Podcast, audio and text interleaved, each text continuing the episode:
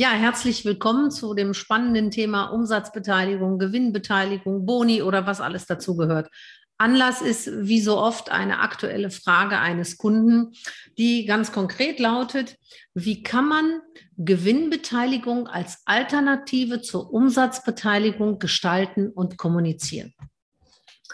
Das Ding bei dieser Frage ist, dass ich gar nicht weiß, wer jetzt genau betroffen ist. Reden wir von einem Gesellschafter, der dort eintrifft? Reden wir von einem Mitarbeiter, der in einem Angestelltenverhältnis ist? Und ähm, bevor ich das geklärt habe, möchte ich äh, beginnen mit dieser Folge, dass wir darüber sprechen, ganz üblich, ganz häufig gemacht, Zahntechniker oder Dentalhygienikerin, die in einem festangestellten Verhältnis arbeiten, sollen eine Umsatzbeteiligung bekommen. Äh, grundsätzlich Unterschied zwischen Gewinn und Umsatzbeteiligung ist, Umsatzbeteiligung berücksichtigt in keiner Form die Kosten, die in der Firma entstehen, sei es für diese Abteilung, sei es insgesamt. Das heißt, alles das, was ich erwirtschafte als angestellter Zahnarzt oder als angestellte DH oder als Zahntechniker, davon wird mir ein Teil zusätzlich zu meinem Gehalt gezahlt. Das wäre eine Umsatzbeteiligung. Eine Gewinnbeteiligung heißt, wir nehmen in unserer Firma Gelder ein und müssen natürlich auch Dinge bezahlen, wie Personalkosten, Raumkosten, Material, Reparaturen, Wartungen, äh, Werbekosten, also Marketing, Website und alles andere. Und was dann übrig bleibt, das ist der sogenannte Gewinn. Und davon möchte ich jetzt zum Beispiel dann einen Mitarbeiter, eine angestellte DH oder einen angestellten Zahntechniker bezahlen. Und ihr merkt schon, dass dieser zweite Weg, die Gewinnbeteiligung bei Angestellten, ähm, insofern gar nicht. Ich kenne keinen Fall, wo so etwas praktiziert wird, weil das würde ja bedeuten, ich müsste alle meine Firmendaten offenlegen und bloßlegen. Und das will ich natürlich auf keinen Fall machen. Nicht nur, dass ich es nicht bloßlegen will, sondern dass ich dann auch noch zur Rechenschaft ge gezogen werde, weil dann könnte ja jemand kommen und sagen, lieber Unternehmer, Du hast den Gewinn geschmälert, weil du jetzt irgendetwas gekauft hast oder weil du jetzt ein größeres Auto fährst oder weil du dir einen neuen Bildschirm gekauft hast. Dabei ging der alte ja, der war doch noch schön genug und nur weil du jetzt einen schöneren Bildschirm hast, hast du meinen Gewinn geschmälert und deshalb verdiene ich weniger. Und ihr merkt schon, dass das bei einem äh, Angestelltenverhältnis eigentlich ein Unding wäre. Mir ist auch niemand bekannt, der so etwas macht. Dann kommen wir jetzt bei zur Umsatzbeteiligung bei Angestellten.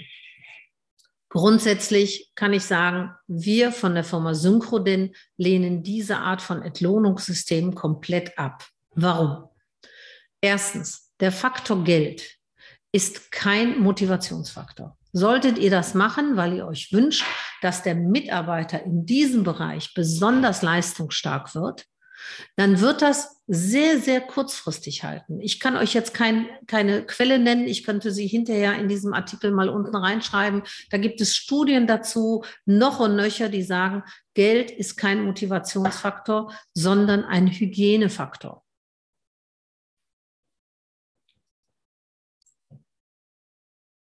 Und dadurch, dass wir Geld niemals als Motivationsfaktor empfinden, würden wir das auch nicht empfehlen. Geld ist ein Hygienefaktor. Das heißt, wenn ein Mitarbeiter zu wenig Gehalt bekommt, dann wird er unzufrieden sein. Es heißt aber nicht im Umkehrschluss, wenn ich ihm dann mehr Geld gebe, dass er dann deswegen zufrieden sein wird. Er wird nur einfach nicht unzufrieden sein. Aber er wird auch nicht unbedingt motiviert sein. Das hat damit nichts zu tun. Daher glaube ich, dass eine Umsatzbeteiligung für jemanden, der gewohnt ist, mit festen Beträgen zu rechnen, auch nicht förderlich ist, weil wir müssen uns ja mal die Frage stellen, was passiert denn, wenn er plötzlich weniger bekommt als vorher? Was ist denn, wenn die Ziele nicht erreicht werden? Unternehmer sind das gewohnt. Sie verdienen dann weniger. Sie haben weniger am Schluss übrig. Aber was ist es denn mit Angestellten? Sind die denn bereit, dann auf Gehalt zu verzichten? Mal ganz davon abgesehen, dass ich nicht glaube, dass das rechtlich erlaubt ist dass wir ihm dann weniger zahlen. Dafür sind sie im Angestelltenverhältnis. Und die Denke ist auch eine andere. Und der nächste Punkt, den ich sehr, sehr kritisch sehe, ist, als Beispiel, wir haben eine Praxis, in der haben wir ein Gebiet wie die Dentalhygiene und die Mitarbeiter in dieser Dentalhygieneabteilung werden umsatzbeteiligt, dass von jeder Leistung, die sie eintragen in das Erfassungssystem, bekommen die einen prozentualen Betrag oder einen festen Betrag für jede Sitzung. Ähm, Einmal müssen wir uns schauen, steht dann dann im Vordergrund, dass ich so viel Leistung wie möglich abrechne? Kann es mir dann passieren, dass ein angestellter Zahnarzt nicht mehr die, die Wirtschaftlichkeitsbedingungen erfüllen und ihnen das völlig egal ist, weil er genau weiß, er ist nur zwei Jahre bei mir in der Praxis und danach geht er und wir haben die Regresse am Hals. Und wie wollen wir das im, später abrechnen? Wie wollen wir das denn abgrenzen? Das heißt, er könnte in 2021 gearbeitet haben. Wir müssen Ende 2022 10.000 Euro zurückbezahlen und der Mitarbeiter ist gar nicht mehr bei uns. Ja, was ist denn dann? Dann haben wir Provisionen für etwas gezahlt, was wir nie bekommen haben. Das kommt jetzt nochmal als Schwierigkeit dazu. Und das nächste ist, wenn wir in einem Bereich wie Dentalhygiene eine Umsatzbeteiligung bezahlen, was ist denn mit all den anderen im Team? Haben die nichts dafür geleistet, dass diese Dentalhygieneabteilung perfekt und super funktioniert? Zum Beispiel, wer hat denn das Recall gemacht? Wer hat den Patienten von einer Wartezimmerliste angerufen, damit in am Falle eines Terminausfalls wirklich auch diese Zeit besetzt ist? Wer hat denn dafür gesorgt, dass die Rechnungen geschrieben werden? Wer hat zum Beispiel Heil- und Kostenpläne nachtelefoniert, damit die Dentalhygieneabteilung überhaupt voll ist? Hat dann nicht die andere Abteilung wie Rezeption wie Abrechnung, Verwaltung nicht genauso an dem Erfolg partizipieren dürfen? Warum nicht? Und der nächste Punkt, der noch dazu kommt, ist, es werden dann sehr, sehr viele genau in die Position streben, weil die diese unglaublich hohe äh, ja, Wertschätzung erlebt. Äh, ich habe nicht nur mein eigenes Terminbuch zum Beispiel, sondern ich habe meinen eigenen Patientenstamm. Ich habe zum Beispiel mein, ähm, mein Gehalt, das ich darüber steuern kann. Äh, mit wem werden denn all die Zahnärzte demnächst überhaupt ihre ganzen Behandlungen durchführen, wenn sie gar keinen mehr haben, der an der Assistenz arbeitet? Das ist der nächste Punkt, der schwierig wird. Daher, ihr merkt schon, dass ich im Falle von angestellten Mitarbeitern grundsätzlich keine Umsatzbeteiligung empfehle. Worüber nachzudenken wäre, wäre eine Bonizahlung. Wobei auch hier müssen ganz viele rechtliche Dinge berücksichtigt werden. Bonizahlung kann so sein, dass es wie mit dem Weihnachtsgeld ist dass es irgendwann mal zu einer Pflicht wird und ich es gar nicht mehr abstellen darf. Und Bonizahlungen müssen immer so aufgebaut sein, dass es am Anfang wenig Geld gibt. Ich einen Zeitraum zum Beispiel von drei Jahren nehme, in denen ich diese Bonizahlungen haben möchte. Aber die größte Zahlung muss am Schluss kommen.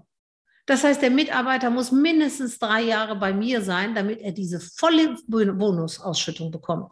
Und das wiederum finde ich eine sehr schöne Lösung, weil natürlich, warum nicht? Warum soll ich Menschen, die nicht wirklich äh, aktiv am äh, Gesamterfolg der Praxis beteiligt sind, beteiligen?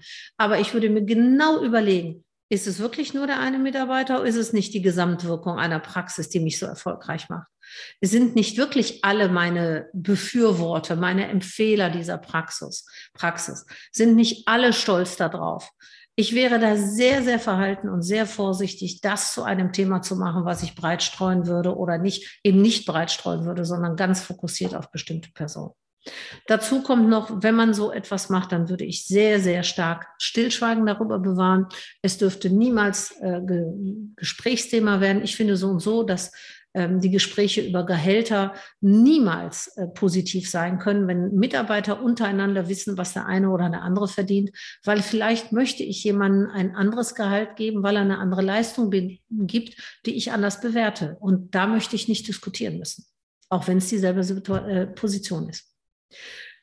Ja, das zum Thema unter ähm, Gewinnbeteiligung, Umsatzbeteiligung Angestellte. Jetzt kommen wir zu dem etwas schwierigeren Thema, nämlich Umsatzbeteiligung bei äh, Partnern. Nehmen wir mal an, ich habe eine Zahnarztpraxis, habe einen jungen Kollegen oder Kollegin, die gerne einsteigen möchten. Und ich sage genau, das ist mein richtiger Partner für die Zukunft, der soll mir was ähm, übernehmen dann äh, machen viele und auch sehr viele Steuerberater die Empfehlung, so Pi mal Daumen kommt es ungefähr hin. Wir machen eine ähm, Verteilung nach dem geleisteten Umsatz. Und hier sehe ich einen ganz, ganz großen Nachteil für einen langjährigen Prozess. Weil es könnte ja sein, dass man zusammen beginnt. Der eine Gesellschafter ist äh, 35, der andere ist 45, ist ja nicht so weit auseinander. Und man fängt fröhlich an zu arbeiten. Beide sind gleich stark, beide setzen sich gleich ein.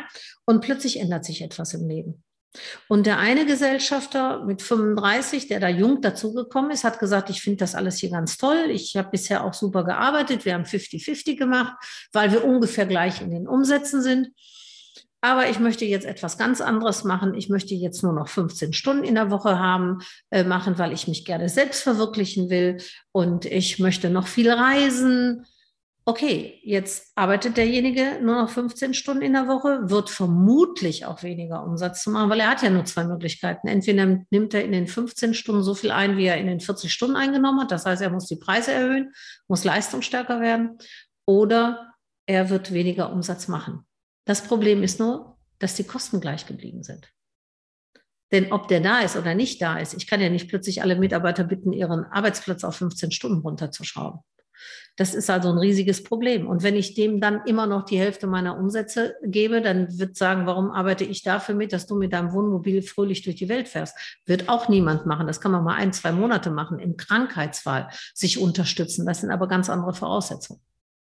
Oder wir haben den Teil, wo ein älterer Kollege oder Kollegin sagt, ich möchte weniger arbeiten, aber ich möchte im äh, administrativen Teil mehr machen. Und dieser Punkt muss ja auch berücksichtigt werden. Es ist ja nicht nur der Zahnarzt, der da arbeitet. Und das ist das, was mich bei den meisten Modellen stört. Es wird nicht betrachtet, in welcher Rolle ich in der Praxis wie viel einbringe oder nicht. Und wir haben verschiedene Rollen.